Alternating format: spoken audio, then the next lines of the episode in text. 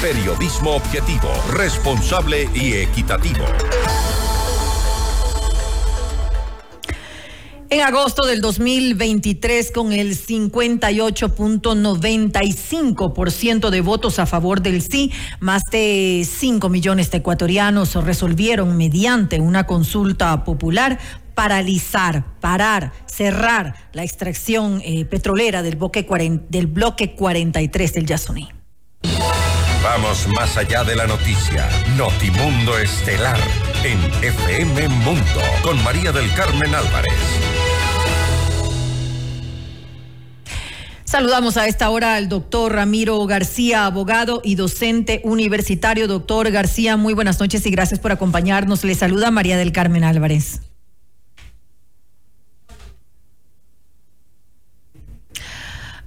No lo estamos escuchando. ¿Será posible que pueda encender su... Ahí, perfecto. Ahora sí. Tenía un poquito de problemas con el audio. Muchas gracias por la invitación. Un saludo para todos los oyentes. A usted, gracias por estar junto a nosotros en este espacio informativo. Ahora, pues, después de, escuchar las intenciones del, presidente Daniel Domoa, porque dicen que una cosa es ver y otra cosa es hacer. Él estaba apoyando en su momento, pues, el, cierre del bloque ITT del, del, Yasuní, pero ahora que es eh, presidente de la República y en la situación actual en la que nos encontramos, pues eh, estaba buscando la moratoria del cierre, que en realidad además eh, es, demasiado corta para poder cerrarlo, para poder eh, desarmar toda la infraestructura. ¿Qué decir ante esto, eh, doctor García? ¿Existe realmente alguna opción legal que sea viable en este momento para el presidente de la República para, para poder obtener esta moratoria del, del, cierre? Desde mi punto de vista, no. a ver, cuando hablamos de moratoria del cierre, lo, que nos, lo que está pidiendo el presidente es un diferimiento del cumplimiento de la voluntad popular. Y es esto, evidentemente, la Corte Constitucional no va a dar paso. Hay un pronunciamiento del soberano, del que realmente manda, que es el pueblo, y la Corte Constitucional no puede avalar el que esa voluntad popular se irrespete y que se establezca un periodo de diferimiento del cumplimiento de esta, de esta decisión. Así que yo creo que, bueno, el presidente de la República, en un acto claramente de demagogia, esto nos lo ha demostrado la, el tiempo, se quiso, se montó en un discurso bastante atractivo para ciertos grupos, especialmente los más jóvenes, cierto grupo etario, ¿no? Entonces, este discurso ecologista de, no, de no explotación del Yasuní y claro, por supuesto, esto le dio réditos en su momento, réditos electorales. Ahora está en el gobierno y ya se ha dado cuenta que la cosa no es tan sencilla como, como ofrecer cualquier cosa sin entender la los efectos económicos que tiene esto y está tratando de asumir una posición exactamente contraria, exactamente contraria a la que defendió durante la campaña, que por cierto no es la primera vez que, que lo hace, ¿no? Es decir, ya, ya hemos tenido algunos, algunas contravías en su, en su actuar frente a su discurso de campaña. Pero más allá de la evaluación política de la decisión del presidente, jurídicamente no le veo ninguna viabilidad a lo que está proponiendo.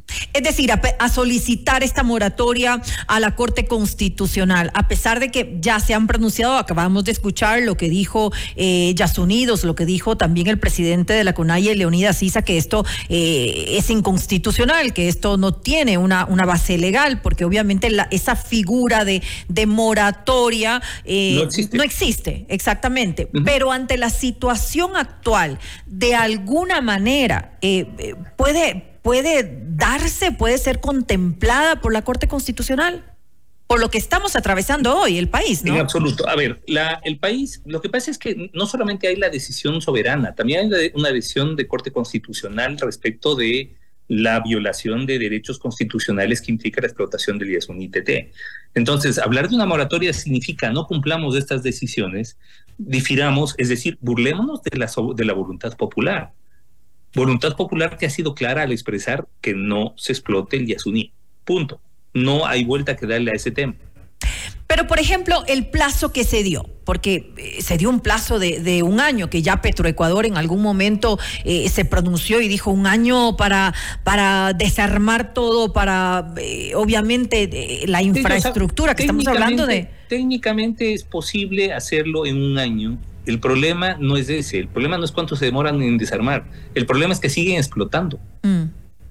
O sea, y mientras sigan explotando, nunca van a empezar a desarmar en otras palabras, nos están queriendo ver la cara de tontos.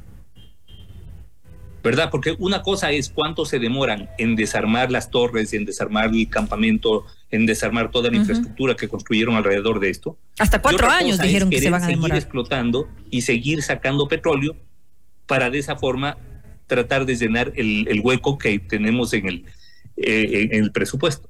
Entonces, eh, la, cosa, la cosa no va por ahí. ¿Qué es lo que va a tener que hacer el gobierno? Pues ponerse creativos y encontrar nuevas formas de ingreso. Por ejemplo, cobrando a los deudores más grandes, entre ellos la familia del propio presidente. Claro, tienen que buscar otras opciones, pero eh, tampoco se puede, eh, eh, nos podemos oponer absolutamente todo, porque se habla de tres puntos del IVA, tampoco quieren, lastimosamente el, dinero no sale de, los, árboles. lo que pasa es que, a ver, no se puede llegar a un gobierno no se puede ganar una elección diciendo no voy a subir impuestos. De acuerdo. Me corto la mano antes de subir impuestos. Así es. No le voy a, no le voy a meter la mano a los, a los ciudadanos. Y luego plantear a la primera de bastos tres puntos más de IVA. Pero además, no se puede plantear una subida de impuestos como tercer proyecto de ley económica urgente, después de que en el primer proyecto de ley económica urgente se dispone la remisión y condonación de intereses a los grandes morosos tributarios. Es un sinsentido. es un sinsentido. A mí me parece hasta grotesco, porque lo que se le está diciendo al ciudadano común, al de a pie, es te vamos a, cargar a ti, te vamos, te vamos a clavar impuestos, impuestos además que impuestos indirectos como el IVA, que no reconocen diferencias. Claro, es un impuesto general. Igual, es, general para todo el mundo. Así es. Que no tiene ninguna proporcionalidad. Y te vamos a clavar esos impuestos. Mientras tanto, mi familia y los grandes grupos económicos que deben al fisco, no solo que no les vamos a cobrar porque no les están cobrando, sino que les vamos a condonar impuestos y se acabó. Y luego con la misma cara lavada, te voy a decir a ti que vas a, tener un incremento tributario. Y claro, además, después de haberte dicho, para que votes por mí, que no te voy a subir los impuestos. No se puede luego decir, ¿saben qué? Como yo soy joven, soy progre, soy buena onda, soy verde, estoy en la línea ecológica, entonces no, inclusive sacó un TikTok burlándose del tema de, del Yasuní. Y resulta que ahora el joven está pensando como los más viejos y más, más retrógrados, y lo que está pidiendo es que la Corte Constitucional establezca un plazo de moratoria. No, porque, vea, es un cuento el que no pueden desarmar, eso lo pueden desarmar en semanas. El asunto es cerrar la llave de explotación. Eso es lo que no quieren hacer. Pero tiene que haber también un, trabajo de remediación. Tampoco pueden cerrar todo y ya chao, se acabó. No, no, no, no, por supuesto. Pero el primer paso es dejar de extraer. Después de, una vez que dejan de extraer, es decir, esto simplificando un poco, es como una llave, es como, es como una llave de petróleo. El momento en que se cierra la llave, en ese momento yo puedo desarmar la llave, desarmar el campamento, generar las medidas de remediación, pero ¿qué remediación va a haber si siguen explotando? Si el problema no es, eh, no están pidiendo moratoria en cuanto al cumplimiento de la sentencia, están pidiendo moratoria en cuanto a la explotación. Es decir, lo que están pidiendo ¿saben qué? Todavía queremos explotar un añito más porque esto nos va a generar 3.500 millones de dólares que ahorita los necesitamos. Así que ni remediación, ni desarme, ni nada. Simplemente vamos a seguir explotando el 10 Ahora, en cuanto a esa consulta popular, a la de agosto del 2023, también existen algunas eh, dudas, doctor García, ¿por qué eh, esa, eh, esa pregunta se la, se la hizo a nivel nacional cuando ya vimos que el resultado de la provincia, que es la provincia donde se extrae, donde, donde existe la explotación del petróleo, que es Orellana, ganó el no? ¿Por qué? Porque ellos ven los beneficios que tiene Orellana por eso y ya saben lo que va a pasar cuando cierre, eh, eh, obviamente, la, la, explotación del, del bloque 43. ¿Por qué se lo hizo de esta manera, con, con esta pregunta, mientras que con el Chocó Andino se lo hizo ahí sí, específicamente la consulta en la zona donde, donde eh, tiene esta afectación el tema de la minería? Mire, porque, a ver, primero, no es lo mismo la actividad, no es el mismo efecto el de la actividad minera que el de la actividad petrolera. Punto uno. Punto dos, la afectación del Yasuní no solo es nacional, es mundial. Es decir, la ciudadanía entera es la que tiene que pronunciarse sobre el tema. Que esto, por supuesto, nos va a pasar factura y se advirtió en su momento. Ojo, yo estoy, y sí, y estoy de acuerdo en la economía del país. Pero, ojo, por responsabilidad se dijo, tiene que cuantificarse y dejarse muy claro cuánto va a dejar de recibir el país por esto. Ahora, claro, Orellana está votando por qué. ¿Por qué? Porque esto le permitió generar más actividad turística, más actividad en, a nivel de restaurantes, Empleos. mayor eh, con mayor dinamismo en su comercio. Eh, es decir, saben perfectamente que el parar esta explotación va a, va a tener también efecto mm. en las economías, en las diferentes eh, estructuras económicas de la provincia. Sí, por supuesto, pero esto es algo que sí debió haberse consultado a nivel nacional. Ahora, el asunto, ahorita no nos vamos a poner, o sea, ahorita no podemos ponernos en el plan de, ah, entonces voy a desconocer los resultados de la consulta popular. No, ya los resultados están. Claro, los resultados están. Y si queremos aspirar a ser un país serio, tenemos que respetar los resultados electorales, porque de lo contrario, o sea, para que se llama a la ciudadanía a votar, no se respeta lo decidido en las urnas y encima de eso quieren que la ciudadanía tenga confianza en su clase política. Ahora, eso es lo político. Enfoquémonos ahora en el tema legal. Otra opción también sería, y, veámoslo desde el punto de, que tiene una, una, base legal, digamos, si se lo hace, es incluir esa pregunta en la próxima consulta popular, de alguna manera. Que sea la misma gente la que decida. ¿Puede ser? ¿Legalmente ¿se puede volver a consultar? Sí. Ahora, el problema, el problema no es que se pueda volver a consultar, porque, sino que ¿Cuántas veces vamos a consultar a la ciudadanía hasta que nos digan que sí? Es que esto no, no, no, tiene sentido. Es decir, con todo respeto, somos una mala broma. Mm. Somos, una, somos una mala broma como país. No somos serios. No respetamos, mire, en, en Inglaterra, en Gran Bretaña, cuando votaron por el Brexit, al día siguiente hubo muchas voces que decían perdón que lo diga así en horario familiar, la cagamos. Mm, hicimos la gran... Lo recuerdo. Por, por, seguirle al, bobo este que, que, estaba de primer ministro. Ok, pero ¿qué es, lo que dije, ¿qué es lo que dijo el Parlamento y qué es lo que dijo la clase política? Lo que se votó se respeta. Punto.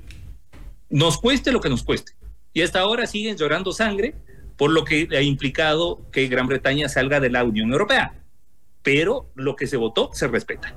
Acá, en cambio, se vota una cosa le estamos queriendo dar la vuelta, estamos tratando de, desconocer el resultado, o simplemente, o como en este caso, el presidente de la República está pidiendo a la Corte Constitucional que le deje pasarse por las galletas la decisión popular durante un añito. Y luego pedirá durante otro añito, porque sabe que el problema es que sale, sale un funcionario de gobierno diciendo, vea, creo que no vamos a alcanzar a pagar los sueldos de este enero. Entonces, si no sabe cómo gestionar económicamente el Estado, no se meta nomás. ¿Verdad? Y sobre todo, no le vea la cara de tonto al electorado ofreciendo exactamente lo contrario de lo que va a hacer. Además, hay, hay, que tomar en cuenta que los fallos de la Corte eh, son inapelables. Inapelables y además de obligatoria ejecución. La Corte Constitucional sí tiene la potestad de destituir incluso al presidente de la República por desacato si es que no cumple lo que establece la Constitución y lo que establece la, Corte Constitucional en sus fallos. Me quedo entonces con eso. Le quiero agradecer nuevamente al doctor Ramiro García, abogado y docente universitario, por habernos acompañado en este espacio. Muchas gracias a usted por la invitación. Siempre un gusto. Una buena noche. Usted está escuchando Notimundo.